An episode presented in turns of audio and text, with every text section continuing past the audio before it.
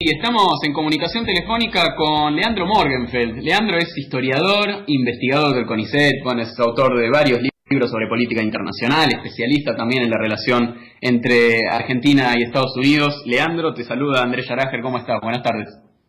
¿Qué tal, Andrés? Gracias por la invitación y felicitaciones a vos, a Verónica y a Federico por el flamante programa en estos tiempos tan complicados.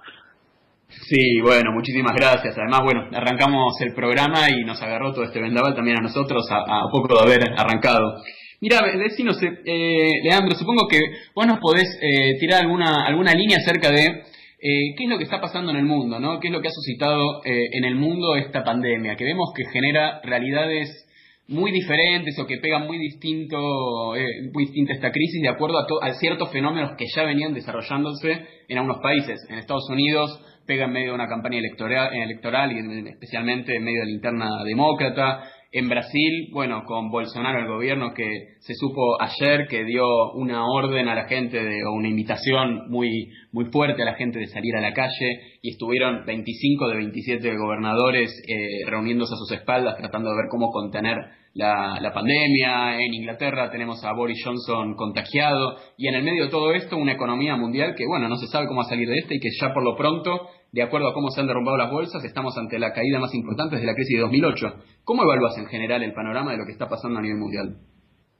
Bueno, es, es bastante complejo de, de ver, eh, digamos, todo lo que está pasando en el mundo al mismo tiempo. Yo creo que para ordenarlo se me ocurren cinco dimensiones. Si quieren las vemos después, vemos eh, en cuál les interesa profundizar. Hay una dimensión política, creo que, que digamos, toda la crisis vinculada a la pandemia, la crisis económica mundial que está generando esto, está poniendo en entredicho, digamos, los postulados neoliberales. Ustedes algo estaban hablando al principio en el programa y va a plantear la necesidad de redefinir la relación entre los estados y los mercados, ¿no? Entre estado-mercado, es decir, la discusión sobre la necesidad, por ejemplo, de una salud pública universal, hoy ya se está tomando en distintos países, en Estados Unidos lo planteaba Bernie Sanders en la campaña, pero hoy vemos que incluso muchos países europeos están haciendo procesos de estatizaciones o nacionalizaciones parciales del sistema privado de salud, me parece que esto es una de las dimensiones importantes. La segunda es una dimensión económica. Hoy, ayer lo decía el Fondo Monetario Internacional, la crisis económica ya es mayor que la del 2008. Muchos indicadores eh, muestran que estamos ante una depresión económica, el inicio de una depresión económica similar a la de los años 30, es decir, a la de la mayor crisis de la historia del capitalismo contemporáneo. Y junto a esto tenemos que preguntarnos también quién gana y quién pierde, porque hasta ahora las grandes crisis son utilizadas por el capital más concentrado para profundizar justamente las desigualdades. En Estados Unidos estamos viendo que esta semana se aprobó un bailout, un rescate, donde las grandes corporaciones salen a hacer una vez negocios a ser rescatadas paradójicamente por el Estado norteamericano, ¿no? Y tengamos ahí en la cabeza la teoría, la doctrina del shock, aquella que, que planteó Naomi Klein, ¿no? Esta, esta intelectual canadiense, que es como justamente el gran capital aprovecha estas crisis para eh, avanzar sobre reformas que en otros contextos tendrían mucha resistencia social. Una tercera dimensión me parece la dimensión geopolítica. Creo que esta crisis claramente va a acelerar el proceso de transición hegemónica. Hoy Estados Unidos se está replegando, ¿no? Está respondiendo como la potencia global que supo ser en los últimos 100 años y está dejando un vacío que claramente está siendo ocupado en primer lugar por China y después por Rusia. Eh, China está desplegando una diplomacia sanitaria eh, que va a incrementar su presencia como la potencia eh, más desafiante de Estados Unidos. Hay una cuarta dimensión que me parece que es la dimensión social. Eh, yo veo como también esta crisis va a reforzar, o está reforzando los sistemas de vigilancia y de control social, sobre todo a través de de los medios digitales, pero también muchas otras dimensiones, ¿no? La virtualidad por sobre la presencia física eh, en los vínculos entre las personas, el avance de lo que se llama el teletrabajo, ¿no? Que estamos experimentando también en la Argentina por estos días, me parece que va a eh, acelerar una serie de cambios sociales que, como vos decías, Andrés, ya estaban presentes. Y una quinta dimensión importante es la dimensión ecológica, ¿no? Cómo el capitalismo avanza en la destrucción de los bienes comunes de la tierra. Yo no soy biólogo, pero hay algunos análisis interesantes de cómo eh, el avance sobre las distintas especies de animales tan acelerados, la reducción de la posibilidad de la vida silvestre está haciendo que esta mutación de virus animales que después se pasan a los humanos está siendo cada vez más veloz.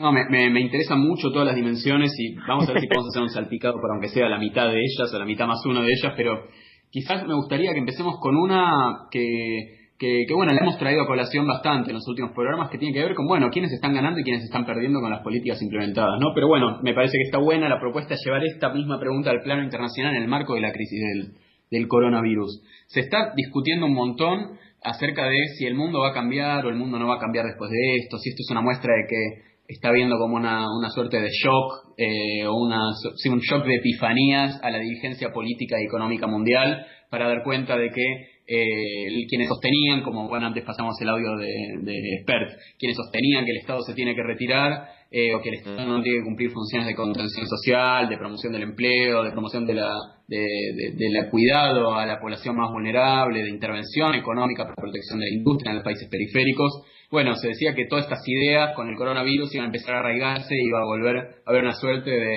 de revival mundial del de, de ¿Vos qué pensás acerca de esto?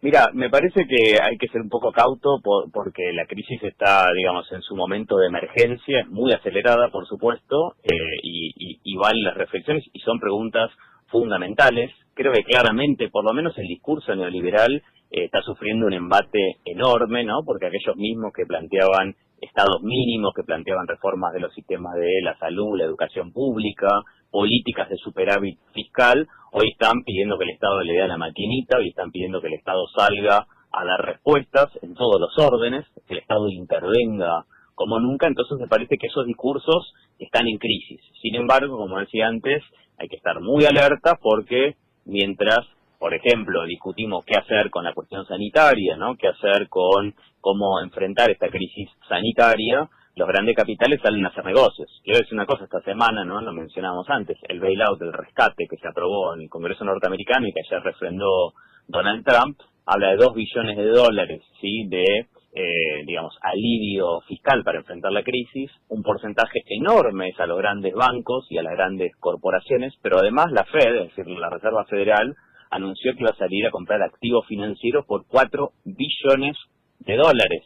¿sí? Piensen que eso es un 25% del PBI de Estados Unidos. Son cifras descomunales. Si miramos un poco las experiencias históricas, vemos que la crisis del 2008, por ejemplo, potenció la desigualdad a nivel de cada uno de los países y a nivel también internacional. Por eso es muy importante que los países del llamado sur global, los países que un poco las experiencias históricas, vemos que la crisis del 2008, por ejemplo, potenció la desigualdad a nivel de cada uno de los países y a nivel también internacional. Por eso es muy importante que los países del llamado sur global, los países que tenían que reconocer los organismos de pago, que había que volcar los recursos que se utilizaban para pagar las deudas externas en justamente ampliar los sistemas de salud públicas y las respuestas económicas justamente desatadas a partir de la pandemia. Pero me parece también que no se a propósito más en justamente ampliar los sistemas de salud públicas y las respuestas de la económica justamente desatada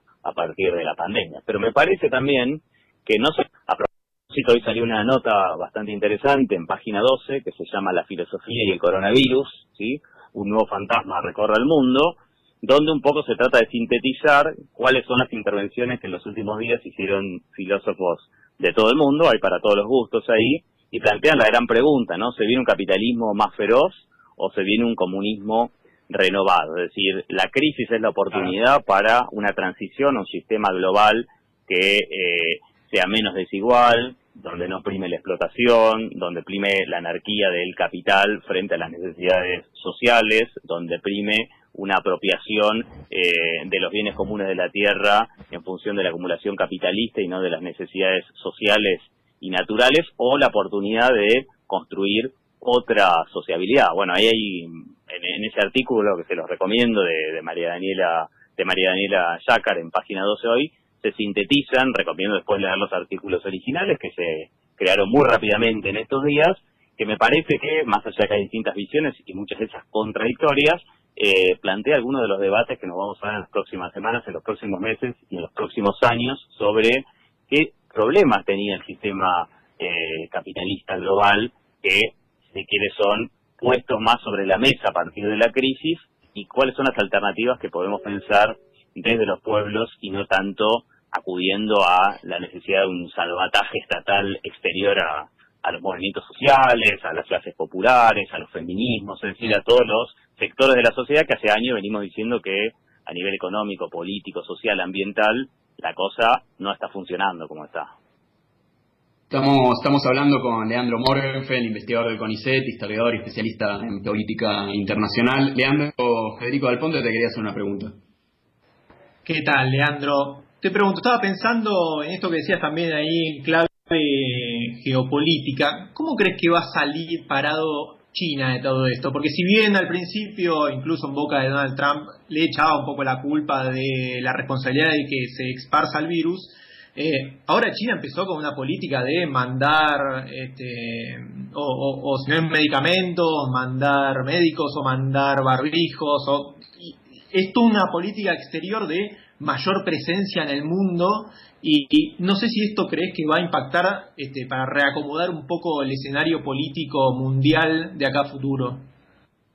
Creo que sí, creo que sí va, va, a pasar eso porque justamente China, que claramente es el principal afectado, se derrumbó en el primer trimestre de este año la economía china como nunca antes en los últimos 50 años y esto tiene un impacto negativo para China, pero aparentemente logró controlar el logró controlar la expansión de la pandemia. China está, digamos, estabilizado en torno a los 80.000 eh, contagiados hace algunos días, hace algunas semanas. Estados Unidos ya hoy tiene 119.000 contagiados y ya es el país por lejos con más afectados por coronavirus. Eh, China con, bueno, los mecanismos que tiene también de, de control social y de la posibilidad de eh, tratar de eh, que el virus no se expande, no se expanda primero por toda China y después hacia otros países, pero también ahora, como está diciendo Federico, ampliando la posibilidad de la ayuda internacional, cosa que con otra, obviamente con otro presupuesto y otras capacidades también está haciendo Cuba, también están haciendo otros países, están llamando a ocupar ese vacío que eh, está dejando Estados Unidos. El gobierno de Donald Trump, el de Bolsonaro, ¿no? el de Boris Johnson hasta hace pocos días,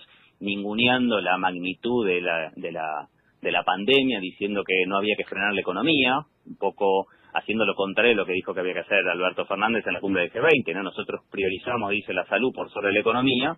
Bueno, hay otros gobiernos que están diciendo, ojo, porque si paramos la actividad económica, las consecuencias sociales pueden ser peores, ¿sí? Entonces, vamos a dejar que se expanda la pandemia porque no podemos frenar la economía. El, digamos, la versión más extrema es la de Bolsonaro, que se está, por otra parte, enfrentando una enorme crisis política que posiblemente termine con, con su gobierno, a pesar de que empezó hace un año y tres meses. Y la gran enigma es qué va a pasar, creo que en Estados Unidos. O sea, vamos a terminar de entender cuál fue la lectura, si se quiere, correcta o qué balance hacemos con lo que pasa en Estados Unidos. Es decir, si la crisis, si la pandemia se logra controlar y eh, esta idea de que la economía tenía que seguir funcionando termina eh, termina sosteniendo, termina mostrándose como una idea, digamos, no tan alocada como parece ahora, bueno, yo creo que Trump puede verse refor digamos, reforzado a lograr su reelección. Si esto causa un desastre, digamos, ya es un desastre, ¿no? Pero un desastre mayor en términos de costos de vida, de expansión de la pandemia, creo que la crisis se puede llevar puesta la, la digamos, el proyecto de Trump de reelección, un desastre que está causando en Europa y esto, por supuesto, puede posicionar a a China como el nuevo líder a nivel global. Es decir, acelerar un proceso que se viene dando hace 10 o 15 años, pero la crisis reordena el mundo y podemos tener una geopolítica distinta, no en 10 o 15 años como se pensaba, sino tal vez en uno o dos años. Hola Leandro, ¿cómo estás? Verónica Oclick te saluda. ¿Qué tal, Verónica? ¿Cómo estás? Bien, te quería hacer una pregunta, algo de lo que no leí prácticamente nada, por lo menos en los medios mainstream. ¿Cómo le está pegando a África esta pandemia? Bueno, leí poco, te voy a decir, porque llega entre hacerme cargo de mis hijas, del teletrabajo y todo. No, bueno, la, la, a ver, por un lado, lo que sale es que si bien se llegó el coronavirus a África, los niveles de expansión son mucho menores a los de otras pandemias, pienso en el ébola y pienso en otras que causaron estragos, pero también esto hay que tomarlo con pinzas porque sabemos que está muy subcalculada en muchas regiones del mundo. Es decir, hoy claramente porque tenemos que desconfiar de los poco más de 3.000 casos que hay en, en Brasil, porque hay muchísimos menos test que los que se hacen en Europa. Entonces, si lo pensamos eso para, para, para Sudamérica, claro. ¿Qué, ¿Qué es lo que estará pasando en África? Como la crisis impactó muy fuertemente en todo el primer mundo, yo no sé cuántos test, cuántos análisis están haciendo en África y cuántas muertes están no registrándose como muertes producto del coronavirus. Así que creo que es un gran signo de, pregunta, no, no me atrevería a contestarlo, qué es lo que está pasando en profundidad, qué es lo que está pasando hoy en África. Leandro Morgan, el analista internacional, muchas gracias por esta comunicación con vos. Sabés que sí, bueno, esperamos que podamos volver a, charlar un poco, quizás también en, otra coyuntura y pensar otros problemas. Ha sido muy interesante. Cuando quieran, muchas gracias y les mando un abrazo.